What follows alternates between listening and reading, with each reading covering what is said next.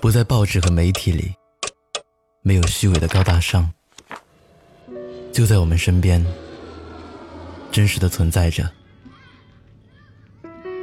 每一个来过的人都会讲个故事。欢迎光临路人酒馆。你好，我是程东。如果你想第一时间听到我的故事，欢迎订阅收藏。本期故事来源：查查。日剧《最完美的离婚》有一个这样的桥段：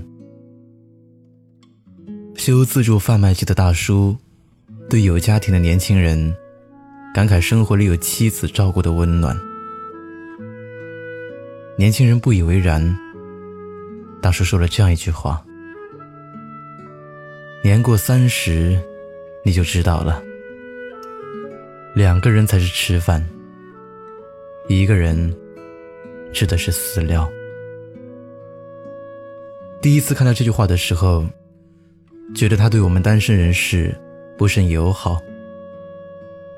再看这个镜头，突然想到前些天刷朋友圈。看到一位好朋友发的动态，一个人也要好好吃饭。原来当初对这句话的偏视，是因为那时的自己尚未与孤独和解，潜意识里存在着对于一个人的生活敏感和夸张。不知道你是不是也有这样的时候？对于一个人的状态感到无措，甚至有些恐惧。这样的恐惧感不会有什么标志性的体现，但往往会在看到别人出双入对或者成群结队的时候，慢慢把獠牙展露出来，直直的刺进人心里。被这样的恐惧支配着。不喜欢一个人逛街买衣服，不能一个人看电影，不敢一个人去医院，更不会一个人去吃火锅。明明是可以两个人或者一群人一起完成的事，而当自己把它一个人完成了，心里的孤独就会变成一块魔镜，你的无措。你的焦虑，你的形单影只，落入其中，无所遁形。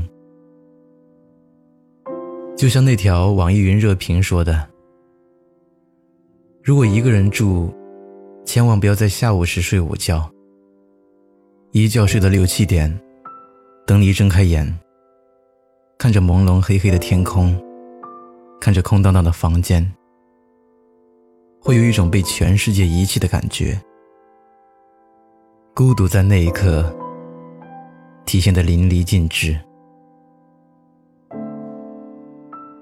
朋友小芝刚开始北漂的时候，也感受过这样的难挨。工资不高，住隔断，吃泡面，一个人在异地生存的艰难，在受了委屈之后。就会变得更加难以承受。他经常对我倾诉，说总会羡慕那些有人陪的人，不用一个人去感受那些不同等级的孤独。比如在夜晚的霓虹闪烁，有人有男朋友接下班，自己只能一个人挤地铁回去；比如生病在医院挂水。有人身旁有人守着，而自己只能忍着睡意，怕这一瓶挂完没人发现。再比如晚饭后的闲暇时光，有人成双散步，自己只能戴着耳机，一个人感受城市夜晚的风。小芝说，早晨着急上班，不小心把杯子带到地上。砸在地板上，发出沉闷的“咚”的一声。他还躺在那里，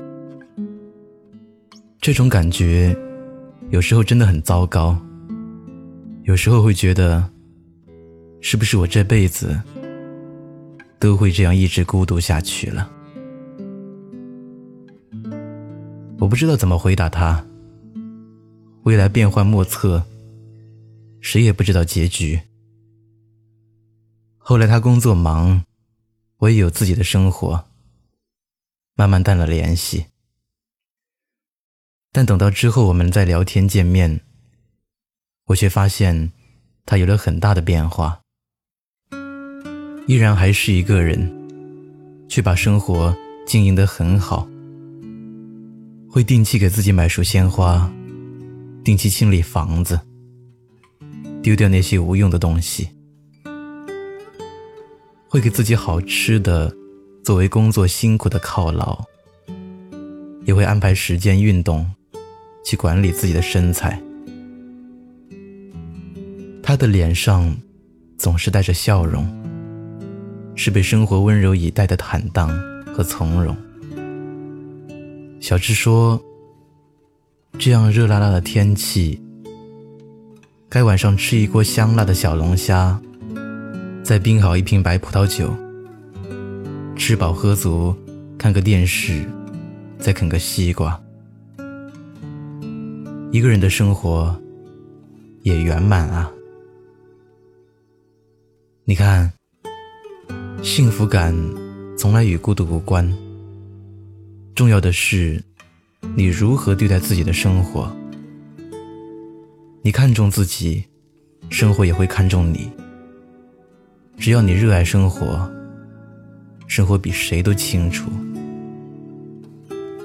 如今的小芝已经结婚，等到了她想嫁的人。一个人不怕孤独，两个人也没有辜负。很多人觉得。有人陪伴才是幸福，但是未免有些狭隘。无论处于什么样的状态，两个人也好，一个人也罢，都应该有精致努力活着的勇气和底气。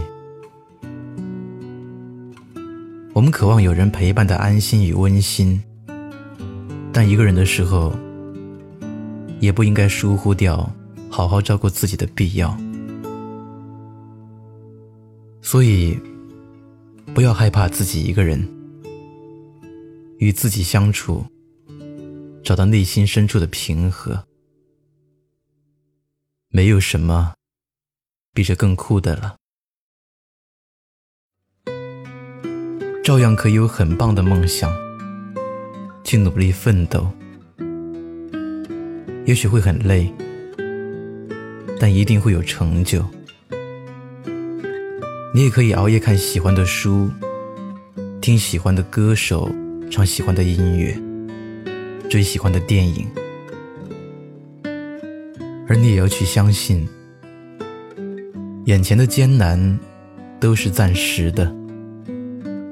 只要你去努力，你真的可以变成你想要的样子。你想要的，生活都会慢慢给你。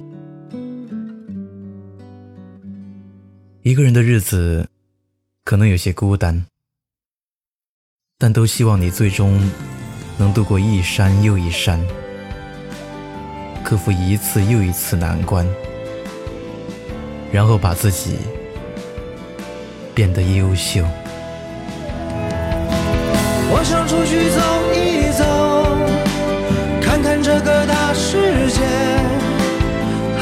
太多的梦想等我去。冒险，